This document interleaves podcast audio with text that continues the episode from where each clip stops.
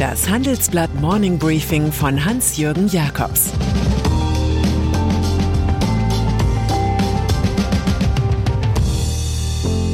Guten Morgen allerseits.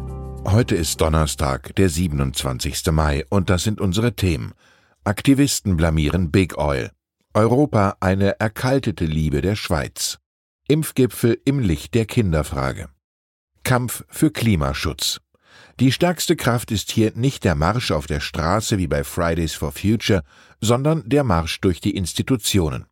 Das hat sich jetzt an einem Tag bei zwei quasi revolutionären Vorkommnissen gezeigt. Der umweltbewegte Hedgefonds Engine Number One entfaltete auf der Hauptversammlung von Exxon mit Kritik an Finanzergebnissen und der Ökobilanz so viel Lästigkeitspower, dass zwei eigene Leute in den Aufsichtsrat des amerikanischen Ölriesen einziehen. Recht bekamen Umweltschützer auch vor dem Gericht in Den Haag, wo der Exxon-Rivale Shell seinen Hauptsitz hat. Die Richter verfügten, der Ölkonzern müsse seinen CO2-Ausstoß bis 2030 im Vergleich zu 2019 um 45 Prozent deutlich reduzieren. Sieben Umweltorganisationen hatten geklagt, unterstützt von 17.000 Menschen. Shell kündigte sofort Berufung an.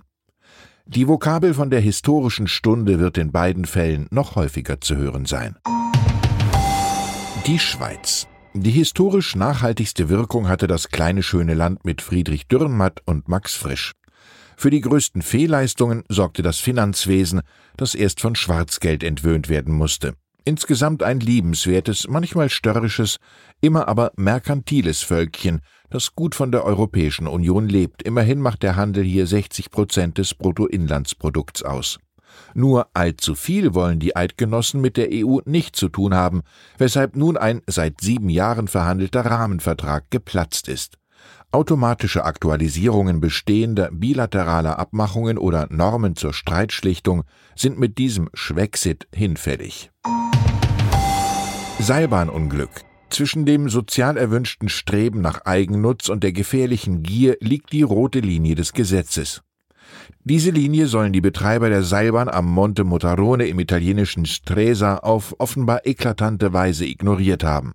Sie sollen vorsätzlich die Notbremsanlage manipuliert haben, damit ihre Gondeln weiterlaufen konnten und hätten so den Tod von 14 Passagieren billigend in Kauf genommen. Die Staatsanwaltschaft ermittelt, die Bürger sind geschockt und verbittert. Man wird hier auf ein hartes Urteil warten. Corona-Krise. Beim heutigen Impfgipfel mit Bundeskanzlerin Angela Merkel und den Spitzen der Bundesländer wird viel über Kinder und Jugendliche diskutiert werden, leider mit dem falschen Fokus. Auf der Agenda steht die jüngste Öffentlichkeitsaktion des Gesundheitsministers Jens Spahn, der bis Ende August allen über Zwölfjährigen ein Impfangebot machen will. Dabei deutet die Ständige Impfkommission STIKO an, zunächst von einer generellen Impfempfehlung für Kinder abzusehen. Viel wichtiger wäre, ein klares Zeichen zu setzen und rasch zum Präsenzunterricht an Schulen zurückzukehren. Bundesfamilienministerin Christine Lambrecht macht jetzt einen Vorstoß in diese Richtung. Hamburg, Brandenburg und Thüringen beispielsweise kehren aktuell zum Präsenzunterricht zurück. Berlin aber will beim Wechselunterricht bleiben. Großbritannien Fast 130.000 Menschen sind im Vereinigten Königreich mit oder an Corona gestorben, im internationalen Vergleich ein Spitzenwert des Grauens. Im Parlament ließ der einstige Regierungsberater Dominic Cummings nun keine Gelegenheit aus, Premier Boris Johnson zu belasten. Die Botschaft, als die Öffentlichkeit die Regierung am meisten brauchte, versagte diese, so Cummings. Sein Ex-Chef Johnson habe die Einschätzung von Wissenschaftlern als Angstmacherei abgetan. Für den Premier sei Covid nur wie eine neue Schweinegrippe gewesen. Er habe sich im Fernsehen live infizieren lassen wollen, als Beweis dafür, wie ungefährlich Corona sei. Der Attackierte hält auf gute politische PR-Art mit seiner erfolgreichen Impfkampagne gegen den Mann, der für ihn einmal den Brexit ersonnen hat. Wasserstoffwirtschaft. Die Technik gibt es schon lange, die Begeisterung dafür ist neu. Die deutsche Industrie mahnt jetzt eindringlich, die Republik könnte angesichts verstärkter Initiativen in den USA und China ins Hintertreffen geraten.